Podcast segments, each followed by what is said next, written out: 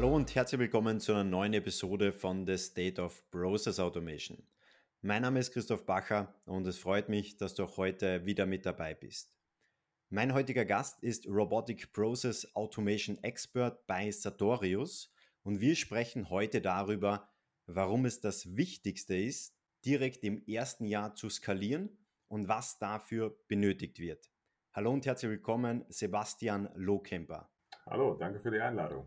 Es freut mich extrem, dass du dir da ein paar Minuten Zeit genommen hast.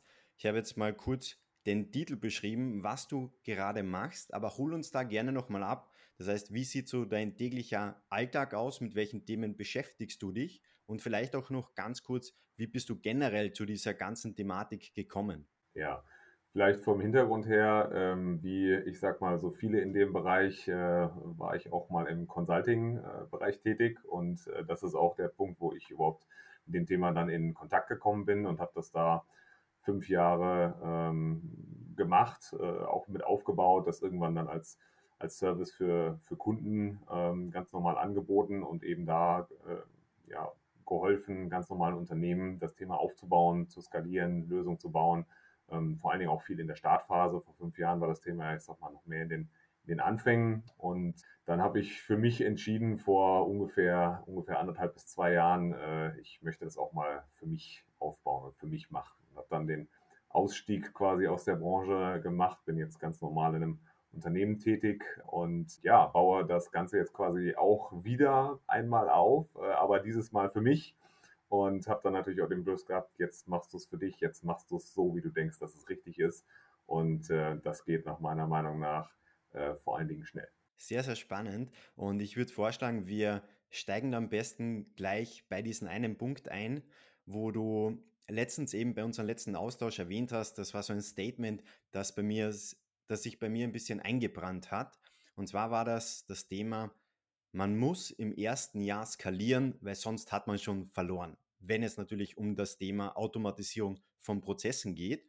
Und für mich wäre jetzt mal spannend, hol uns da mal ab, warum ist dieses erste Jahr so extrem wichtig? Ja, also die, die meisten, die sich mit dem Thema beschäftigen, kennen ja eigentlich, sag mal so, die, die klassischen Phasen. Ich fange immer an mit einem, mit einem POC. Ich muss übrigens auch nicht immer mit einem POC anfangen. Ich hatte mal jemanden, der hat gesagt, POC ist eigentlich nur herauszufinden, ob es funktioniert. Sie haben es ja schon zehnmal gemacht, hat es funktioniert.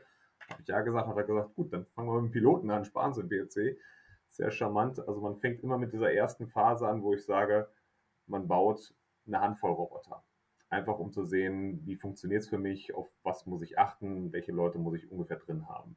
Danach kommt, ich sag mal jetzt eigentlich die Phase und die habe ich auch versucht ein bisschen anders zu gestalten, wo ich sage, jetzt geht es darum, das Thema zu, zu promoten und voranzubringen. Und hier kommt der Geschwindigkeitsfaktor für mich rein viele Unternehmen starten damit und stellen sich dann ganz, ganz viele Fragen in Richtung Governance, Fragen in Richtung Technik und so weiter und so fort, was den Prozess schwierig macht und was auch dafür sorgt, ähm, dass ich natürlich sehr, sehr viele Fragestellungen aufwerfe, die nicht schnell zu klären sind, die auch eine Weile dauern, aber häufig ist die, ich sag mal, die Klärung der Frage, also wann benötige ich wirklich eine Antwort darauf, gar nicht so kritisch, dass ich sagen kann, ich sollte das jetzt als, ich sollte das abwarten. Ja?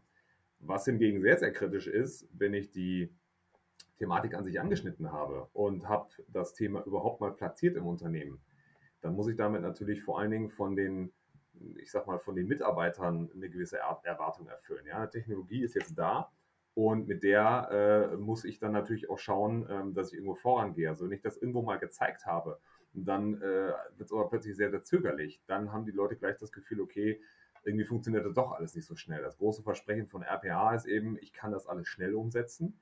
Das muss ich dann natürlich auch einhalten. Und wir haben halt gemerkt, ich muss mit einer großen Menge an Ideen kommen, weil das auch schon alleine bestimmt, sind die Leute es gewohnt, sich darüber Gedanken zu machen. Alle Schwierigkeiten der technischen Umsetzung, das kann ich an meine Techniker geben, das funktioniert. Aber ich brauche meine Ideen und meine Sachen vom Business. Und deswegen sage ich, in der ersten Zeit wirklich muss ich dieses Thema, ich sag mal, von der, von der Ideensammlungsseite her fahren. Darüber muss ich kommen. Und dann habe ich auch die Möglichkeit, da entsprechend Geschwindigkeit aufzunehmen.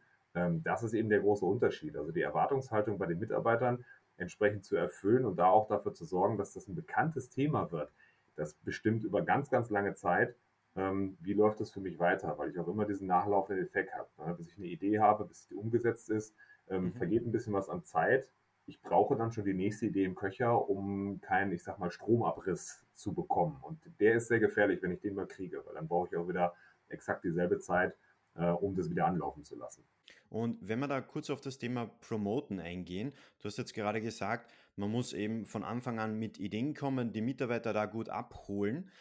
Wie gehst du da genau vor bei der Auswahl der ersten potenziellen Prozesse, die automati automatisiert werden sollen? Sollen das eher Prozesse sein, die sichtbare Ergebnisse bei den einzelnen Fachabteilungen erzielen oder sollen das einfach schnelle, unkomplizierte Prozesse jetzt von der Technikseite sein? Wie gehst du da genau vor? Es ist natürlich ein bisschen was von beidem. Das wichtigste Kriterium für mich wäre aber nach wie vor äh, zu sagen, okay, ich, ich erreiche einen großen Benefit für den Fachbereich. Darüber wird sich das Thema natürlich verbreiten. Einfache Prozesse zu machen ist immer das, was ich sage, okay, das gehört mal in die POC-Phase, das sollte ich nicht mit dem schwersten Prozess anfangen, sondern erstmal das kennenlernen.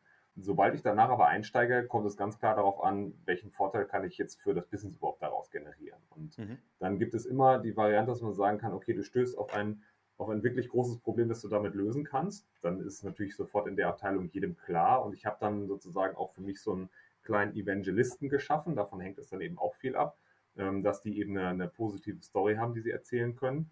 Äh, manchmal geht es auch darum, dass man jetzt aus einer Erfahrung heraus schon weiß, okay, das ist eine Abteilung mit, mit viel Potenzial, ne? Also sowas wie zum Beispiel ein Customer Service, da gibt es eigentlich immer irgendwie gute Cases, die man machen kann. Da nimmt man auch mal einen Case, wo man weiß, okay, der, ähm, der hat jetzt nicht so einen ganz wahnsinnig super Business Case, aber alle haben eine Möglichkeit, sich die Technologie ähm, anzugucken, kennenzulernen und es ist sozusagen erstmal kein großes Risiko mit dabei ne, für alle Seiten. Ähm, und das ist schon wichtig, dass ich gerade diese kleinen ersten Erfolgsgeschichten habe. Ne? Also das ist so mein, mein, mein Lieblingsbeispiel ist, wir haben das eben mit einer Legal-Abteilung gemacht, wo jetzt, glaube ich, die meisten denken so, oh Gott, Digitalisierung, Roboter in der Legal-Abteilung, Katastrophe, wie soll das funktionieren? Äh, alles schwierig. Und natürlich hat man genau diese Vorbehalte. Aber das hat da eben extrem gut gefruchtet. Und genau mit so einem Prinzip komme ich dann eben weiter durch. Und wir haben jetzt schon ein paar Mal über Skalierung im ersten Jahr gesprochen. Es wäre da nochmal spannend, wie ist denn die Definition von Skalierung aus deiner Perspektive für das erste Jahr? Also wir haben uns tatsächlich für das erste Jahr vorgenommen, dass wir gesagt haben, okay, wir wollen, wir wollen 40, 40 Roboter bauen, also 40 Prozesse mhm. bauen, die wir automatisieren, äh, unabhängig erstmal von der Definition von wie groß oder wie komplex die sind. Ja, man, wenn man das am Ende gebaut hat, stellt man sowieso fest, man hat eigentlich die Normalverteilung von kompliziert, mittelschwer und ganz leicht. Und äh, das, das, das gibt sich eigentlich von alleine. Ähm, da kann man sich, ich sag mal, so ein bisschen auf die normale Abwägung von Kosten-Nutzen irgendwo verlassen. Ja, das kommt immer, immer dazu. Ich hätte halt gesagt, auch je nachdem, wie groß man sich vom Team jetzt her aufstellt. Also wir haben gleich gesagt, okay, wir brauchen im Schnitt ungefähr drei Developer. Ähm, wir haben uns eher so eine Quote festgelegt und haben gesagt, naja, gut, für einen Developer sollte jetzt pro Monat schon mit allem drum und dran irgendwo am, ich sag mal, am Ende des Fließbands so zwei Roboter, ja, vielleicht anderthalb sollten schon runterfallen, damit wir da hinkommen. Und so würde ich das auch für mich rechnen. Was wir, was uns immer wichtig war, und ich glaube, so haben wir es dann eher ähm, auch betrachtet. Sie haben gesagt, wenn wir eine Idee bekommen vom Fachbereich, dann ist es wichtig, dass was sofort passiert. Ja, dass die wirklich sehen, okay, es geht sofort los und ich habe auch nach einer äh, ich sag mal, greifbaren Zeit dann mein Ergebnis in der Hand. Und da haben wir immer gesagt, wir wollen diesen Horizont von, von sechs bis acht Wochen von der Idee zu, der Roboter ist da, das wollen wir einhalten. Ja, und das ist, glaube ich, auch das, wo wir dann das Vertrauen vom, vom Fachbereich bekommen haben. Das heißt, je nachdem, wie groß ich jetzt mein, mein, mein Team schneidere, kann ich dann auch tatsächlich sagen, gut, okay, ähm, ich kann mir ungefähr über den Daumen ausrechnen, wie viele Lösungen ich hatte. Wenn ich jetzt plane für das erste Jahr nur fünf oder zehn zu machen. Ich persönlich würde dann sagen, gut, wenn du jetzt nur einen Business Analyst und einen Developer hast, vielleicht, dann wirst du aber nicht den Impact kriegen. Also man muss eine gewisse mhm. Durchdringung einfach schaffen. Und ich habe mal gesagt, so gefühlt geschätzt, ich würde schon sagen, peilt mal auf 20 Lösungen an äh, an der Stelle. Das ist jetzt rechnerisch halt ein bisschen mehr, so, so 1,5 pro Monat. Das sollte man schon machen. Dadurch bekomme ich auch immer wieder, und das ist so ein Part, bekomme halt immer wieder dieses Echo in die Organisation rein, zu sagen, ach guck mal, wir haben noch eine Lösung fertig und wir haben noch eine Lösung fertig. Und wenn wir, ich sag mal, alle drei bis vier Wochen spätestens jemand sagen kann, guck mal, und noch eine Lösung und noch eine Lösung und noch eine Lösung, dann merkt man auch, okay, das ist ein Thema, das kann jetzt stabil laufen und funktionieren und es ist nicht so, ich sag mal, so ein, so ein, so ein, so ein Quarterly Highlight irgendwie, ähm, mhm. das dann aber auch äh, nach, nach drei oder vier Monaten im Hype wieder untergegangen ist. Und gehen wir jetzt mal zusammen diese zwölf Monate durch. Das heißt, wir gehen jetzt einfach davon aus, der erste BOC ist umgesetzt, der Fachbereich ist davon überzeugt und sieht auch den potenziellen Mehrwert. Welche Rahmenbedingungen müssen da am Anfang mal geschaffen werden, um überhaupt diese zwölf Monate durchgehen zu können und am Ende das Ziel, bleiben wir bei den 20 pro Jahr, fangen wir mal klein an. Was, welche Rahmenbedingungen müssen dafür geschaffen werden? Also das Wichtigste ist tatsächlich, hab, hab viele Use Cases. Also die Menge an Use Cases, die du brauchst, um so einen Output zu schaffen, ist eigentlich dreimal so hoch. Also wenn du 20 Roboter machen möchtest, dann brauchst du 60 Ideen. Und wir haben auch immer sozusagen überplant, das war auch ein Learning, das wir dann irgendwann hatten. Wir haben halt festgestellt, naja, ähm, wir hatten also Monate, in denen wir wirklich gesagt haben, okay, wir müssen in diesem Monat auf jeden Fall vier bis fünf Lösungen bauen. Das geht nicht anders, es muss das sein. Ähm, dann haben wir aber nicht vier oder fünf Lösungen ins Rennen geschickt, tatsächlich auch, sondern eher sechs oder sieben. Du hast immer mhm. mal, dass irgendwas passiert. Jemand ist krank, ein User kommt zu spät, du bekommst keinen Access, ähm, was dann genau die Verzögerung reinbringt und dann hast du deine, dann schaffst du dein Ziel nicht mehr. Deswegen kippst du immer ein bisschen mehr rein. Und wir haben festgestellt, beim, beim Aussortieren der Ideen ist es wirklich so, du hast diesen Faktor so, du nimmst eine, zwei wirfst du im Grunde wieder weg oder legst sie vielleicht auch für später hin. Ich empfehle immer, die Ideen aufzubewahren. Also bei uns bleiben die auch, wenn wir uns nicht für die entscheiden, bleiben die trotzdem im Backlog. Manchmal ändern sich einfach die Gegebenheiten, dass man sagen kann, später ist es doch wieder zum Beispiel ein guter Case oder kriegt eine andere Priorität. Aber äh, nur jede dritte Idee nimmst du wirklich mit nach vorne und nimmst sie rein. Und das heißt, das Thema der Business-Analyse, ähm, das ist sehr, sehr essentiell. Und ich glaube, das Thema wird häufig sehr technokratisch von hinten gedacht. Das muss ja alles in unsere Architektur reinpassen und äh, wir brauchen ja das ganze Thema rund um Business Continuity und so weiter und so fort. Ähm, aber damit würge ich das sozusagen sehr bürokratisch schon ein bisschen ab und das ist häufig mhm. auch das Problem. Also gefahren werden im ersten Jahr muss das klar von der Business-Analyse und das heißt, ich brauche da auch die Menschen, die jetzt einen sehr guten Connect zum Business haben. Ich brauche Leute, die das Problem der Abteilung verstehen. Die müssen nicht im ersten Gespräch eine perfekte Architektur hinzaubern, das ist gar nicht die Idee, sondern die sollen verstehen, was ist das Problem ähm, und sollen gut mit denen reden können. Das, das ist tatsächlich eine sehr essentielle Sache. Du hast vorher ganz kurz angeschnitten, dass speziell am Anfang es entscheidend ist, dass es jetzt nicht unbedingt der Prozess ist, der am Ende den besten Return of Investment bringt, sondern dass die Ergebnisse wirklich sichtbar und greifbar für die Mitarbeiter sind. Auf der anderen Seite haben wir dann das Management, das eher genau diesen Return of Investment sehen möchte. Wie schafft man da genau diesen Spagat? Ja, also wir haben natürlich, aber das ist, ich sag mal, Standardmethodologie. Ähm, es gibt natürlich eine Mindestgrenze an, ich sag mal, Saving oder einfach Benefit, die du, die du erstmal erreichen musst. Und im ersten Jahr geht es auch ganz häufig erstmal nur um diese reine Benefit-Frage. Ja? Wie viel kann ich darüber sparen und so weiter und so fort. Dass das ganze Thema natürlich auch mal strategische Aspekte hat oder man Dinge verbessern kann, wie jetzt zum Beispiel eine Lieferfähigkeit. Das kann ich jetzt schlecht in Geld ausdrücken. Ja? Aber jedem ist klar, mhm. wenn das Produkt nicht in 30, sondern in 15 Tagen kommt, ist das natürlich gut. Ähm, das sind so Sachen, die kommen dann häufig, ich sag mal, nach einem Jahr, wo man dann das Thema sich auch anschaut und eher strategisch rangeht. Im ersten Part ist es wirklich so, bei uns ist so die Maßgrenze, dass wir ungefähr sagen, naja, so 0,2 bis 0,3 FTE Saving sollte der ungefähr überspringen. Wenn er das nicht tut, dann muss es einen sehr guten Grund, dass wir den geben, dass wir den machen können. Das kann entweder zum Beispiel sagen, man sagt wirklich, und dann habe ich aber auch eine Bestätigung von ganz oben dafür, das zahlt auf eine strategische Initiative ein. Oder aber wir machen es auch manchmal, dass wir sagen, naja, wir machen einen sehr kleinen Roboter, auch wenn er sich nicht gut rechnet, wenn es das erste Mal für die Abteilung ist. Also so ein, mhm. sag mal, so ein, so ein Trial quasi, ein kleines. Ne? Ich schaue halt immer, und das ist natürlich auch der Part in der Auswahl der, der Business-Analyse vorneweg, dort priorisiere ich natürlich danach. Und deswegen brauche ich auch so ein großes Portfolio. Wenn ich eben viel mehr Prozesse reinkippen kann, dann kann ich auch für mich aufstellen, welche Savings hole ich damit, damit rein und kann daran äh, mich weiterentwickeln. Bei vielen Dingen ist es auch so, ich brauche, ich brauche einfach eine Zeit, bis ich einen Blick dafür gewinne, wo sind die Prozesse, die mir wirklich viel einspielen. Und das ist ein gewisser Erfahrungsgrad wir hatten jetzt hier bei uns sozusagen das Glück, wir hatten Leute, die sich mit dem Thema schon, schon auskannten. Ich habe das auch so lange gemacht. Das heißt, wir kommen dann schon mit der Erfahrung rein, aber sowas kann ich mir natürlich über einen Partner mit dazu holen oder aber auch über Netzwerke, Roundtables, wo man sagt, wo gibt es gute Cases. Und gehen wir da jetzt mal auf diese Zusammenarbeit zwischen Fachbereich und eurem Automatisierungsteam ein. Welche Vorbereitungsarbeiten oder welche Arbeiten generell macht der Fachbereich, um alles perfekt eben so aufzubereiten, dass ihr dann einfach nur noch umsetzen müsst und auch die weitere Wartung erledigen könnt? Wir versuchen es tatsächlich so aufzustellen oder wir haben uns so aufgestellt, dass wir sagen, wir nehmen den Fachbereich im Grunde sehr, sehr viel ab.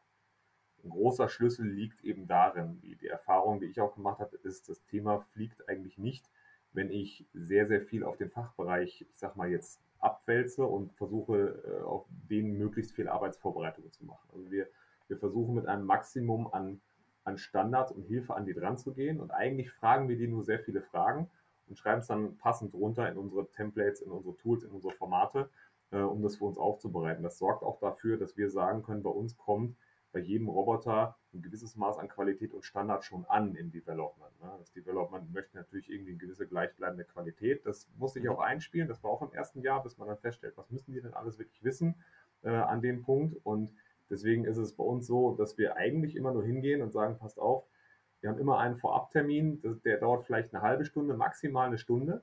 Da lassen wir uns einfach nur den Prozess einmal zeigen und fragen wirklich per Daumenschätzung die Kennzahlen ab. Das schicken wir denen als vorher schon als Frage mit. Mehr müssen die gar nicht mitbringen. Und so machen wir denen den Einstieg sehr, sehr leicht. Und auch alle Dokumente danach, das PDD etc., das schreiben alles wir. Das ist in der Anfangsphase auch normal. Ich habe inzwischen aber zum Beispiel Fachbereiche, da ist es auch so, dass die schon anfangen, ähm, die ganzen Designdokumente selber vorzubereiten, insbesondere was so Screenshots und so weiter und so fort angeht. Das spielt mhm. sich also dann über die Zeit auch mit ein. Im ersten Jahr würde ich das aber immer selber machen, damit ich für mich selber auch den, den Qualitätsstandard definieren kann und festlegen kann, was brauche ich ein Dokument, um gut arbeiten zu können. Und wenn dieser automatisierte Prozess jetzt live gegangen ist, messt ihr dann auch nochmal exakt, was ist wirklich das Ergebnis und war oder anhand welcher Kriterien beurteilt ihr dann nochmal, ja, das war ein erfolgreiches Projekt? Also wir machen tatsächlich immer noch ein Review und ein Teil der, ich glaube, der Erfolgsstrategie ist es natürlich auch dann zu sagen, ich muss natürlich am Ball bleiben. Das heißt, alle Fachbereiche, mit denen wir Roboter bauen, mit denen gibt es dann natürlich Reviews. Das kann man vereinbaren, zum Beispiel einmal pro Quartal, vielleicht reicht noch alle sechs Monate, je nachdem, wie das so ist. Aber dass man da wirklich sagt, wir gucken nochmal aufs Thema drauf und dann kann man natürlich auch die, auf die Zahlen ähm, achten. Wir sind jetzt schon einen Schritt weiter. Wir haben natürlich auch noch andere Analysethemen mit dabei, wie zum Beispiel Process Mining, äh, wo es auch viel um Value-Berechnungen geht. Und ähm, da füttern wir einfach unsere Daten rein. Das heißt, am schönsten ist natürlich, wenn man irgendwann sagen kann, ich habe ein Tool, wo ich mir das äh, live einfach angucken kann und kann es dann ähm, wirklich rausrechnen lassen. Der Abgleich zwischen, was war die Schätzung und was ist jetzt in der Realität tatsächlich passiert, der muss erfolgen, aber das Problem bei solchen Sachen ist natürlich auch, wir reden jetzt vom ersten Jahr. Ich habe keinen Erfahrungswert, ja. Das heißt, ich sehe im Grunde erst nach diesem ersten Jahr, naja, wie gut hat sich jetzt wirklich gerechnet? Durch das erste Jahr gehe ich fast immer mit der Annahme im Fachbereich. Da sollte ich mich halt gut aufstellen lassen und wir lassen uns den Business Case natürlich auch vom Fachbereich abzeichnen, dass die wirklich sagen können, okay, ähm, das sind die ganzen Annahmen, die zugrunde liegen. Die haben jetzt mehr als eine Person bestätigt und daraufhin haben wir es dann gerechnet. Wir haben nach unserer Erfahrung damit eigentlich immer einen sehr, gutes, sehr guten Trefferwert erzielt. Ähm, okay, du hast auch mal einen Business Case, der geht dann so nicht auf oder so. Das ist, glaube ich, normal. Aber die meisten Sachen haben bisher eigentlich immer ziemlich gut gestimmt, bis hin zu, dass wir auch Sachen viel weniger eingeschätzt haben oder auch, weil wir festgestellt haben, es gibt dann Bereiche, die sich anders und viel besser äh, weiterentwickeln, dass es sogar viel, viel höher war. Ne? Man stellt häufig auch bei einem Roboter erst, wenn er läuft, fest, wohin könnte ich ihn skalieren. Also dieser Gedanke, einem Roboter auch in einem zweiten, dritten, vierten Land mit anzubinden und dann dadurch auch die Fallzahlen zu erhöhen. Ähm, das fällt einem häufig erst dann auf, wenn Operations auch wirklich mal sieht, was passiert da gerade und eben die Fachbereiche sagen können, ach, das Problem habe ich ja auch, den könnten wir auch hier zum Einsatz bringen. Und schauen wir jetzt mal über das Jahr hinaus ins nächste Jahr, ins übernächste Jahr, weil da seid ihr ja mittlerweile schon angekommen. Welche Ziele oder KPIs habt ihr für euer Team konkret definiert? Also wir haben grundsätzlich, das ist gleich geblieben äh, zur Startphase, bleibt es natürlich immer dabei, dass man sagt, okay, man muss für sich ein Saving irgendwo mit aufnehmen. Wir haben immer noch das Thema, dass wir sagen wollen, wir wollen eine, eine Mindestanzahl an Lösungen, ähm, mhm. die äh, gebaut wird, um zu sagen, okay, wir haben wirklich einen, einen kontinuierlichen Strom ähm, äh, an neuen Lösungen. Nicht, weil das jetzt die Idee ist, naja, wir wollen das alles ganz gigantisch aufbauen und es ist äh, prestigeträchtig, äh, ich weiß nicht, tausend Roboter zu haben. Das ist nicht die Idee, sondern die Idee ist, wir wollen natürlich das Business da dran halten, zu sagen, wir haben immer neue Ideen, Sachen zu automatisieren. Die, die, die Optimierung der Prozesse durch diese Art äh, der, der, der Technologie, die hört nicht auf. Ja, und ähm, da gibt es natürlich unterschiedliche Diskussionen. Manche Firmen sagen auch, naja, wir machen das eine Weile und bei uns reißt dann irgendwann der Strom ab. Ähm, da sind wir noch nicht angekommen. Wir überlegen uns das mhm. natürlich auch, ob sowas auf uns zukommen kann. Bisher muss ich aber sagen, spüren wir das nicht. Eigentlich wird es immer noch immer mehr, wo man feststellt, okay, die Leute gewinnen einen Blick dafür, was lässt sich damit automatisieren und geben das dann quasi zu, zu uns rüber. Das heißt, die Quote, wie viel Lösungen baue ich, machen wir eher, um sicherzustellen, dass wir das Business immer noch fordern äh, mit der Frage, ähm, habe ich, denke ich, genug über Automatisierung nach, weil die mhm. Automatisierungsquote mhm. zu steigern allgemein ist natürlich dann eine Idee.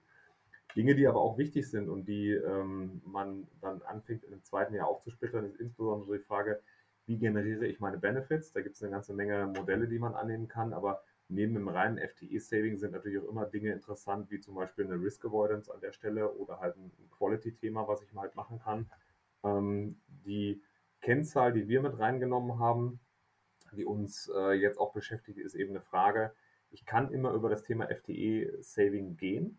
Das finde ich aber, ja, es führt halt zu diversen Diskussionen, angefangen schon von der Frage, wenn ich jetzt die FTE-Savings mache, entlasse ich dann noch irgendwie alle Leute? Wir wissen, dass mhm. das nie der Fall war. Man hat mit RPA jetzt keine Entlassungswelle ausge, äh, ausgelöst. Ähm, deswegen gerät das manchmal dann auch ein bisschen in die Kritik. Ähm, wir haben halt gesagt, wir wollen tatsächlich, und so fokussieren wir uns gerade auch zum Beispiel, ein Drittel ähm, der Savings, die wir erzielen, soll echter Umsatz sein.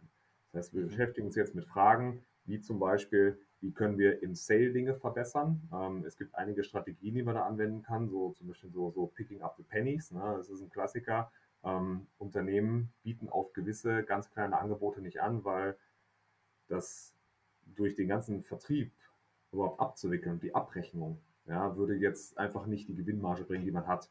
Was wäre denn, wenn ich das alles automatisch mache? Dann habe ich plötzlich einen ganzen Pool, wo ich sagen kann, ich kann kleine Dinge aufheben über einen Roboter, wenn das wirklich so standardisierbar ist. Und äh, das ist dann natürlich Umsatz, der quasi mir gehört. Mhm. Das sind so Strategien, die ich natürlich machen kann. Und mit der Frage beschäftigen wir uns. Wir haben auch wirklich gesagt, wir haben eben diese Zielgröße, dass wir innerhalb der nächsten äh, zwei Jahre da ankommen wollen, dass wir sagen, okay, ein Drittel von dem, was wir am Saving haben, ist wirklich echtes Geld, das wir eingespielt haben, wo wir ähm, Prozesse unterstützt haben, die ohne uns nicht, gar nicht stattfinden würden. Das ist eine mhm. wichtige Zahl, die wir für uns auch noch mitgenommen haben. Und ein Teil dieser Skalierung ist auch natürlich das Thema, oder bei dieser Skalierung muss man sich dann mit dem Thema Lifecycle Management auseinandersetzen. Und wir haben auch bei unserem letzten Gespräch darüber diskutiert. Und ich weiß, du hast da eine, ein paar spannende Gedanken dazu. Deswegen lass uns da als nächstes mal einsteigen. Generell mal gesehen, welche Fehler beobachtest du denn in der Vergangenheit oder aktuell, welche Unternehmen eben bei diesem Thema machen? Also ähm, ich sag mal, das Stichwort war, war jetzt schon da, Lifecycle Management. Der größte Fehler ist natürlich, dass die meisten einfach gar kein Lifecycle Management haben. Man baut eine Lösung auf und dann muss man auch ganz ehrlich sagen, es passiert genau das, was IT und Architektur dem Thema immer zum Vorwurf macht. Man hat ein Provisorium geschaffen, das jetzt für die Ewigkeit da ist und man hätte das ja alles ganz, ganz ordentlich und ganz, ganz anders machen. Das ist natürlich, ich sag mal, zum Teil auch jetzt kein ganz falscher Vorwurf. Das sollte man sich immer gut überlegen, wo bringe ich sowas jetzt zum Einsatz. Also man sollte auch neben den, wir, wir rollen dieses Thema in die Breite aus und versuchen damit viel zu machen, auch für sich klare Kriterien haben, wo mache ich das jetzt auch zum Beispiel nicht. Ja, das wäre auch wichtig.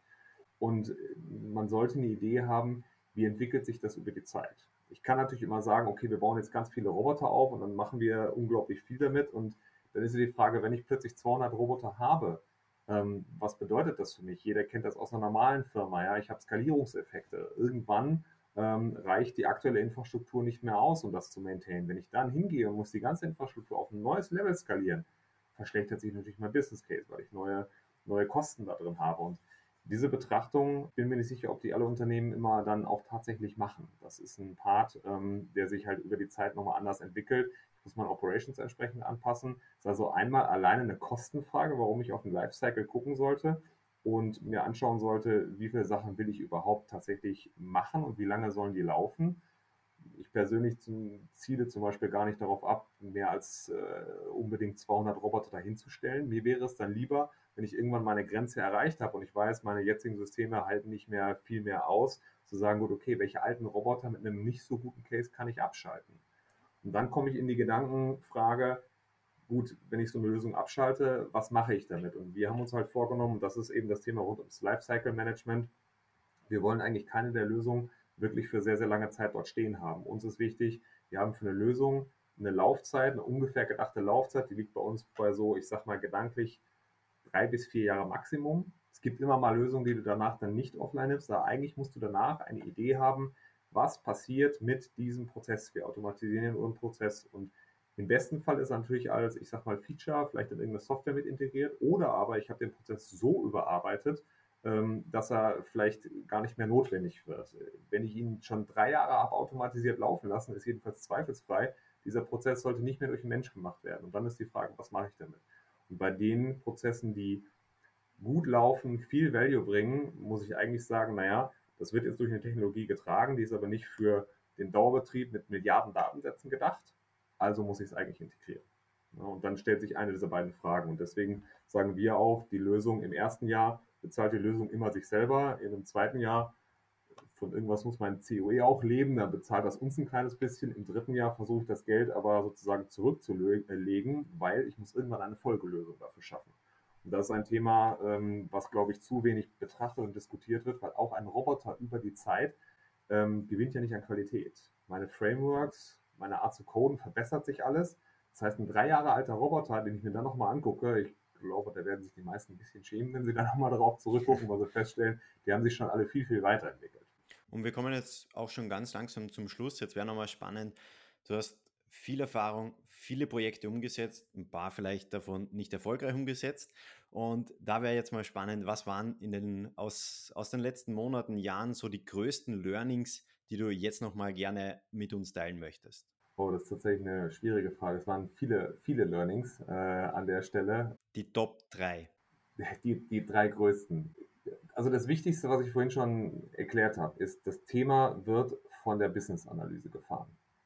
Das ist die Seite, von der du es fahren musst. Sei kein Technokrat, das ist ganz mhm. wichtig. Hab auch vielleicht noch eine Alternative zur RPA in der Hand. Also wir sind inzwischen an dem Punkt, dass wir sagen, kümmere dich nicht um die technische Frage, erklär uns dein Problem, wir gucken uns das an, wir sind hier, um dir zu helfen und zu automatisieren. Das ist sehr, sehr wichtig. Man muss dabei die Leute stark mitnehmen und immer im Hinterkopf haben, dass Automation in einem ersten Moment Ängste auslöst. Das heißt, ein zweites sehr großes Learning ist, hab eine Vorstellung davon, was passiert denn jetzt mit den Savings? Mhm. All diese schönen Vorteile, die wir jetzt generieren, was hast du jetzt als Mitarbeiter davon?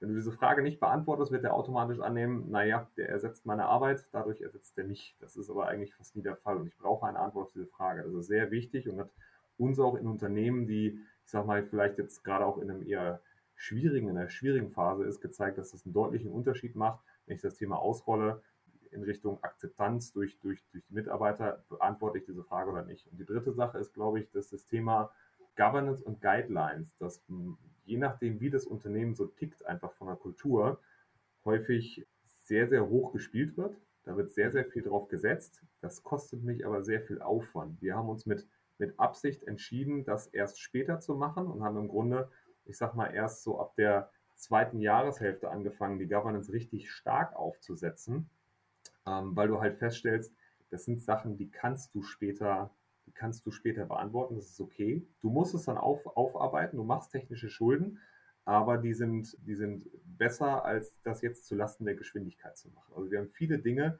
nach hinten priorisiert, um die Geschwindigkeit zu halten und das hat uns tatsächlich stark geholfen. Das war wieder eine Folge von The State of Process Automation. Schön, dass du wieder mit dabei warst und wenn du das ein oder andere Learning aus dieser Folge mitnehmen konntest, dann geh unbedingt sicher, dass du auch diesem Podcast folgst. Egal ob auf Apple, Spotify oder Google, so gehst du sicher, dass du auch zukünftig keine weitere Folge verpassen wirst. Und wir hören uns in der nächsten Folge von The State of Process Automation.